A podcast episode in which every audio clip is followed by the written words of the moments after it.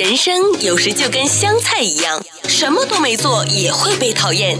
一成不变，往往比善变更来的讨厌。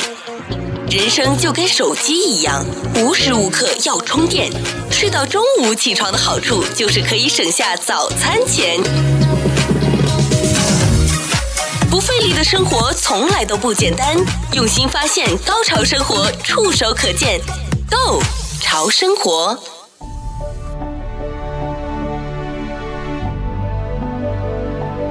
欢迎各位收听《Go 潮生活》，我是潮生活主理人小伟啊。今天我们的特别来宾呢，是一位在码头仓储业的业者，他是来自于 Care Harbor Express 公司的负责人 Peter。Hello，Peter，你好。哎，你好。我这个是带了满满的好奇呢，要跟 Peter 去请教一下，为什么现在这个供应链这么混乱之下，洛杉矶港口似乎是有点感觉是消极怠工啊？自从这个联邦也下了行政命令，就说。一周要工作七天，对吧？每天要开放二十四小时。可是现在看起来好像这个动荡没有任何的减缓。呃，它的瓶颈是因为你们作为仓储业，你们是不去码头取货，然后就造成了那个集装箱都堵在了这个码头上面。因为洛杉矶是全美最大的两个港口啊，洛杉矶港和长滩港。那事实上是这样子吗？是你们不去拿集装箱，然后就导致这么慢吗？呃。作为我们仓库和卡车来讲，其实是，呃，希望尽快的把集装箱拉出来，而我们的卡车司机其实也是在正常工作，呃，甚至加班工作的状态之下，但。呃，明显的还是拉集装箱的速度比 pandemic 之前要减缓了。呃，打一个比方讲，之前我们一个司机一个 shift 八个小时之内可以拖出来三到四个集装箱，那目前可能最多是两到三个集装箱。呃，这个整体的速度实际是减缓了。那它减缓的原因是？那你们说你们都还一直在工作，那它出不来的原因是哪里呢？呃，还是跟码头的拥堵有直接的关系。码头这边拥堵呢是比较复杂的原因了。啊，因为洛杉矶和呃 Long Beach 这边集装箱吞吐量差不多占全美国的百分之五十左右，但自从 Pandemic 之后呢，集装箱到这两个码头的绝对数量比 Pandemic 之前反而有所增加，也就是说绝对数量的增加呢是一个直接的原因。呃，另外也是因为码头的操作速度啊，一特别是在 pandemic 那几个月的，由于人员的短缺，呃，造成了一些延误。嗯，那这样的话，货物就有所积压。还有一个原因，其实这个拥堵呢，它是，就是一旦拥堵啊，它和那个它后边的这个疏通啊，就会需要更长的时间，嗯，来解决掉。如果有一个形象的比喻，就如果我们在高速公路上，如果前头的排带带头的车，哪怕他他停下一分钟。可是导致这整个堵车的这个到后面那车影响到的可就不只是一分钟了。哦，对，尤其是那种车流量特别大的 freeway，没错，对吧？那你有的时候不，它不停，我就发现对面有一个什么交通意外，嗯，我们这个方向的一条线上有一个稍微踩了一下刹车，嗯，然后就看一下对面，然后那个车龙就排起来了。是是，这个是最显而易见，并不是说一分钟就直接等于一分钟了，嗯，但实际。码头的拥堵也是这样，当它有几个月出现拥堵，后面的消化就不流畅了啊。尽管码头希望，呃，更快的把集装箱发出去，嗯、那这个综合的原因就出现了啊。我们的卡车呢是希望能多进去提柜，嗯，但是有的时候 appointment 是没有的，是没有 available 的，或者是。呃，有一些空的柜子，有一些空的柜子在我们仓库已经卸完了，要想还回去，嗯，反而还不回去，因为码头呢，他不收，呃，对，他有大量的集装箱从船上卸下来，还没有提出去，那空柜子就收不进来，空柜子收不进来呢，反而导致了这个船离开港码头的时间又延长了。那对我们外面的卡车来讲呢，就是我空柜子还不回去呢。我没有设备去提那些有货的柜子啊，有货的柜子啊，所以这是一个连锁反应，就就是拿高速那个堵车的理论，其实是有道理的。你前你你在你在这个一个环节上耽误我一点点，那我整个环节可就耽误了不是一点点的事情。那你说，如果一天工作二十四小时啊，就是每一个的环节，或是每一个他在这个链上的工作岗位都去。就是开足马力的话，那这个问题是有机会可以解决吗？呃，会有所帮助吧。但是作为我们中小型的卡车公司来讲，实际我们感受不到变化。呃，他开始的二十四小时工作有一些的，特别是 third shift 有一些的 appointment，嗯，他是不放给这些一般仓库和卡车的。那他主要有针对性的放给一些，呃。可能一些大的大的物流商啊、比如说像沃尔玛、像 Costco，他们啊、嗯，他们底下那些物流商，哦、那这也有一定的道理啊、呃，因为他们的货比较集中，他们在单一条船上的集装箱的绝对数量大、放给他们，呃，那对我们这种中小型物流商来讲呢，还影响不大。所以就是你还是要排在他们的后面，他们呢，因为那个量太大了。所以他也未必能够现在每一天二十四小时，一周工作七天，就很快能够体现在你们的中小的仓储业内里面的。呃，这个要要有很长的一段时间，而且也不仅仅是说码头同意二十四小时，然后整个的这个速度就会提起来。因为我们这边又如果去提呢，首先卡车公司够不够？因为卡车公司现在白班和 second shift，那第三个 shift 卡车司机没有。因为如果有的话呢，他你让卡车公司继续做的话，就变成，呃，double time 或者 overtime，已经不啊、呃，已经是不太符合正常的这种操作流程。哦，所以三班请不到那个第三班的，那现在是真的像你们请不到人吗？请人很难吗？嗯，卡车司机是极其短缺的，极其短缺，啊，在全美国几年以来已经是处于短缺状态了。而这种短缺呢，大部分还是针对于卡车这种跨州。呃，哦、呃，跨州的这种卡车算是比较长途的，对，长途卡车。但码头的卡车是更加短缺，嗯、因为码头本身进进码头的卡车司机是有一定限制，他必须有一个呃推 car 的。那能、哦、能符合这样呃要求的卡车司机本身绝对数量就在就就减少。嗯，那因为这个 pandemic，呃，有的是因为病，呃，确实是因为病情的原因，有的就。特别是由于二零二零年，呃，三月份到五月份一段时间，有一些司机已经转行了啊、呃，还有的司机呢就觉得卡车毕竟辛苦啊、呃，他发现或者不工作留拿这个救济金也不错啊、呃，也不错，或者是做了一点别的，现在也能维持啊、呃。对，我听说有的人去种大麻去了，嗯、呃，这个也有很多，呃、也被挤压了很多，也、呃、也有嘛，对。不费力的生活从来都不简单，用心发现，高潮生活触手可见，Go 潮生活。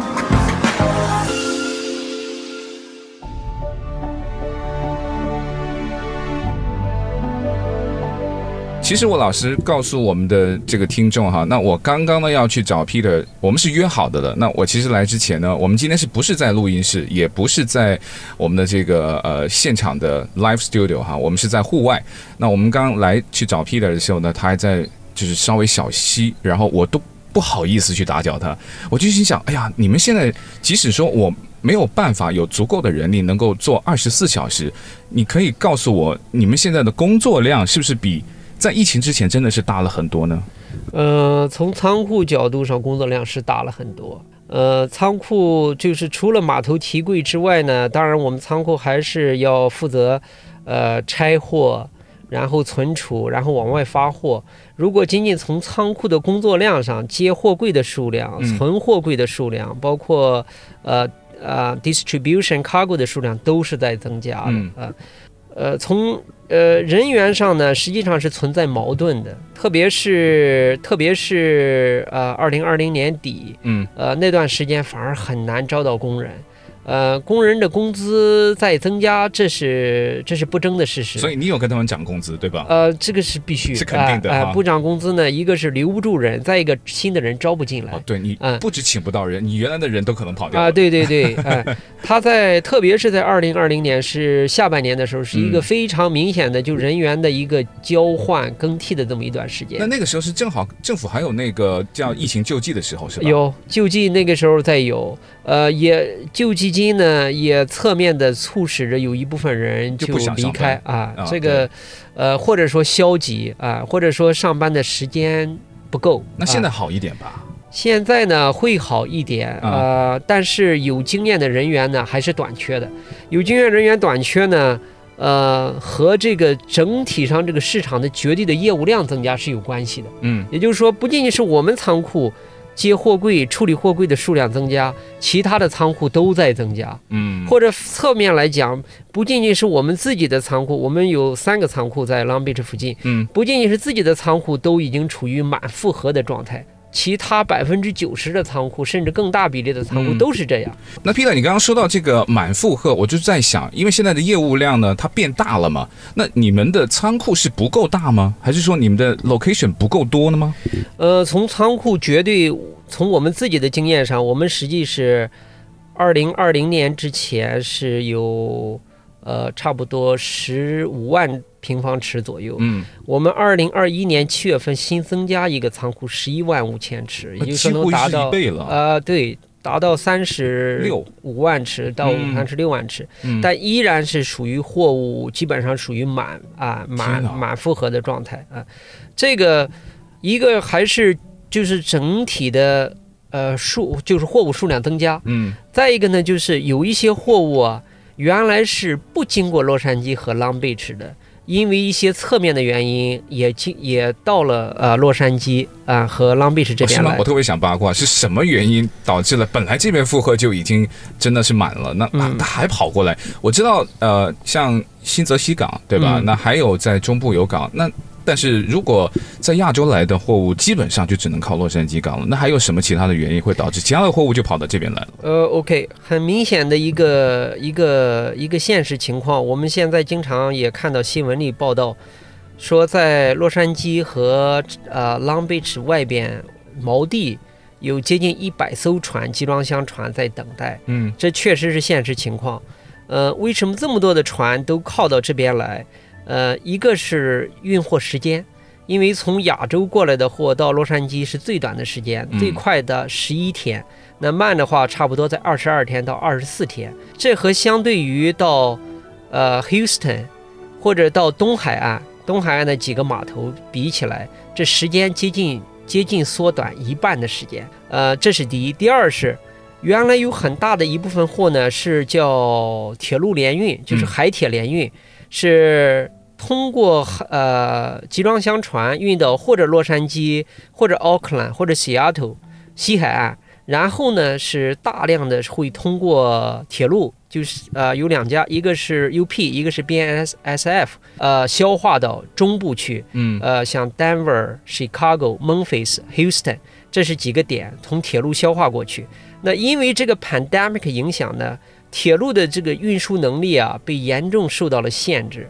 呃，有客户就曾经出现过这种情况：我的集装箱经过了十五天的运输，从亚洲到了洛杉矶，嗯、可是，在洛杉矶又等待了三十天，甚至三十天以上，才上了火车到 Chicago。哦，那这样的话，我的交货期呢，一个本身就绝对数是远了，甚至都都违约了。嗯嗯啊。那我就宁愿付更高额的卡车运费，比如从洛杉矶卸下来，我赶紧转到卡车，卡车运一个集装箱从洛杉矶到 Chicago，呃，大概三四天的时间。哦、三四天。啊、嗯，大概如果他们两个司机的话，就是要三四天的时间。嗯。但当然这个。卡车运费可能要六七千美元一个啊，一个集装箱的货物，总比你要等干等三十天以上要好。呃、对，没错，但时间就给它解决掉了，这是另外一个原因，导致大量的货就原来不需要到洛杉矶来的，现在也要经过洛杉矶来转了。哦、不费力的生活从来都不简单，用心发现，高潮生活触手可见，Go 潮生活。最近我有听新闻呢、啊，Peter 就说德州州长不是放话嘛？他说你洛杉矶啊，加州港你吃不下，大家赶紧来我们德州。我们德州这边呢，呃，第一，呃，我们的工作人员是足够的，而且他听说费用要比你们洛杉矶要好。你觉得这个现实吗？还是纯粹就是为了喊话喊话呢？Houston 呢？呃，我们公司在 Houston 也在走货。哦哦，呃，我们在那边也在接货。呃，Houston 本身它的集装箱的码头呢？呃，比洛杉矶要少很多，呃，它那个呃，一个运输时间就是海运水上的时间要长，嗯，再一个整体的这个集装箱的处理数量，呃，还是比洛杉矶和长滩要少很多，嗯，呃，因为 Houston 主要还在散散杂货这一块比较强、哦、啊，呃，他希望更多的集装箱能够过去，当然也，呃，当然就是它的拥堵情况比洛杉矶会好一些，嗯，但是从从差不多十月份、十一月份开始，洛杉呃 Houston 那边拥堵情况也变得很严重了。啊、哦，我们现在除了呃集装箱的船，呃，现在又派发呃派生出一些新的一些运输方式，比如说承租船啊，承租船是一些一些大概载重量在四万吨左右的船，原来是一些、嗯、呃主要运散货杂货的这种船，这种散杂货船呢，现在呃有一些呢在中国像青岛、宁波，包括深圳。呃，一些货量比较大的货代公司，或者是几个大的呃出口商，他们联合起来把这一艘船租下来。嗯，那这一艘船租下来呢，装一部分散货，然后再装差不多六百个到七百个集装箱，往啊、呃、往美国这边运。其中有一部分就运到了 Houston 啊、哦、，Houston 那边能接这种散货船的一个码头叫 City Docks。这个码头呢，原来是以接散货为主，那后来也开始接装集装箱，但是它的处理能力就非常之慢。是他们就是霸王硬上弓的那种，是吧？它原来就没有那个、呃、那个量，或者是它的那个设备。没错，它做集装箱的那个设备呢就极其短缺，因为那个需要一个叫集装箱的，我们叫 container flipper，就是一个平面雕。那是什么东西？它、呃、要把那个货柜给抓起来那个吗？对，就是一个雕机啊、呃，一个雕机。对对，我我有看新闻，有看到，嗯，但那个那个雕机好像是就是你不能够自己说我要多加几个就多加几个是吧？呃，有的吊机呢，那个叫你看到那种呢，那个吊机它是带轨道的，对，那个叫航吊。啊，还有的呢，就是在轮啊，就和那个一个大的叉车很像啊。啊，我有照片，我我们仓库有有一台这样的，我有照片。啊，呃呃，它就是可以在院子里这样来回开，嗯，然后去把集装箱吊下来，然后摞起来的。那那个是比较矮的集装箱是吧？呃，那个它可以也是正常的集装箱，但它一般是只能落五个高。但它不能就到人家的船上去吊的那种。呃，不能，那个啊，那个是需要从呃船上下来的，只能用那种桥雕。那那个就不是说我要加一个就随便加一个了，呃，那个。那个没办法，那个就非常啊非常慢的，那个要加一台，可能需要需要几个月的时间。我总觉得那个雕的那个那个吊臂啊，我觉得它很慢的，是是我觉得它慢，它还是说它其实已经很快，它的作业就是这样子的。啊，对对，其实已经快。在洛杉矶这边呢，卸一条船。一条船大概现在大的船呢，在呃一万五到两万个 TEU，就是一个标准箱。嗯，呃，应该在两天到三天就可以卸完啊。实际这个处理速度还是比较快的。你说的是一艘船哦？啊，一艘船，对。哦，已经很快了啊，已经比较快了啊。那你刚刚说休斯顿那个是根本休斯顿 City Dock，可是它这里边是不仅要把集装箱从船上卸下来，嗯，你还要把。在场地上的集装箱给各个卡车公司提走。我们最开始呃完成一条船，它大概六百个集装箱呢，一个星期啊、呃，陆陆续续就可以提走了。嗯，现在呢要延时延长到两个星期到三个星期才能完成这这一条船上的集装箱的啊、呃、提取。哦，嗯、呃，因为它其实也是跟拥堵相关的。嗯，当越是它的 space 不够的情况下。呃，因为集装箱下来的时候是不同的 booking 的那集装箱相互混杂在一起，嗯，或者说堆放在一起。嗯，当一个集装箱一个卡车来提说我要某一个 booking 向下的集装箱，那那个吊机司机一看，好吗？我为了给你这个集装箱拿出来，我要移二十个集装箱才给你拿。因为它被压在下面了，对对吧？呃，也就是说，越是拥堵，越是这个场地不够用，越是速度慢。就一就变成了这种恶性循环。那不能先进一点吗？比如说你在卸货的时候就知道哪一个颜色的柜，或者是哪一个那个柜子就是它比较鲜的吗？OK，呃，当然这是最理想的状态。对啊，他如果说这一个集装呃这条船上分的 booking 特别多的话，你如果把每一个 booking 的集装箱都进行分分散存放的话，会占用你大量的空间。哦，对，那又是一个问题。嗯，又是它实际还是数量和空间形成的矛盾。如果说我数量不这么多，我就能够按照呃最优的方案来解决，或者说我的场地足够大，嗯，哎、呃，我就可以把这个方案优化。其实，在洛杉矶这边也有同样的这种情况。洛杉矶这边这个小的散货码头呢，叫 Pasha，呃，这条船呃在什么地方？呃，Pasha 也是在也其中的一个 terminal 哦、呃，它其实跟在那个，看我们在这边有的时候去坐那个那个 Crusoe 那个船。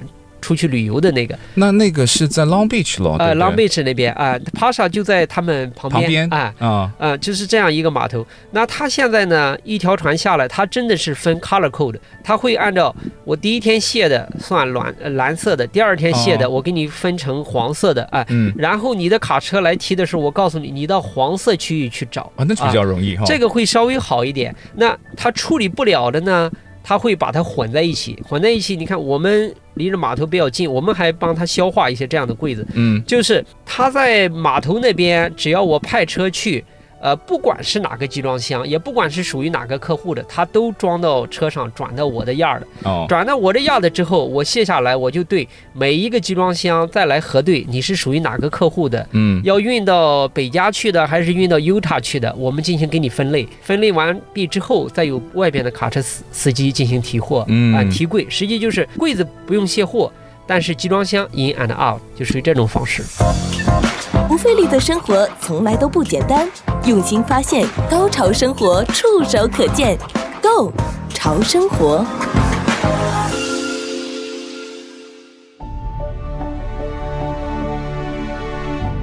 集装箱，你看起来它就是一个啊、大型的盒子，你就把它放好就好了。但是有的时候不是说产品突然的增加，还有工作量突然的变大，我们想起来就是产品有的时候被放在一些不太合适的地方，呃，稍微移一移，那那个也是动一发就就是让整个全身都会非常受影响的。我们如果不了解，你真的就是不知道啊、我们今天呢特别邀请到的特别来宾呢，那就是在现在洛杉矶港口啊，那也是在这个仓储业的业者啊，Peter，那他自己呢公司叫 Care Harbor Express，我想问一问 Peter，那我们现在眼前，你看就有工人，以前这个好像也蛮冷清的，现在就特别的热闹哈。那热闹的原因是你刚刚有稍微跟我说一下，你看到的这批的货物他们在做什么，然后他跟你们的那边的仓储最大的不一样，你刚刚有跟我说，他没有那个集装箱的卸货的那个那个 dock，没没有那个平台。呃，对。他们现在是要把这个货运到什么地方吗？呃，这个仓库呃是没有 loading dock 的，会操作比较慢。嗯嗯。他做的呢是把集装箱里边的货掏出来，然后进行分拣。也就是说，在中国装这个货物的时候呢，是尽量的把集装箱的空间都用足了。嗯嗯。所以他把能塞的全部塞在一起，因为海运费特别贵，为了把这个海运费单位成本尽量降低，所以会尽量多装。但是到了美国之后呢，他装来的这一个集装箱货里边有不同的产品或者不同的 size、嗯、不同的 SKU，一般的是在目的地仓库要进行分开。嗯，呃，这是第一个需要的。第二个有可能需要做到的呢是。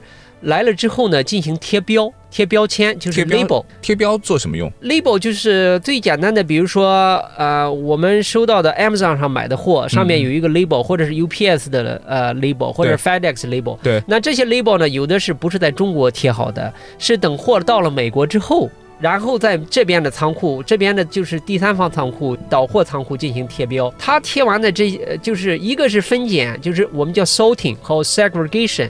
第二一个就是 labeling。做完了这个工作之后呢，这些货呢一般有两个去处。第一个去处呢是去 Amazon 的仓库、嗯、FB 的仓库，就是 Amazon 下属的仓库。Amazon 下属的仓库，它会对你进我仓库、进 Amazon 仓库。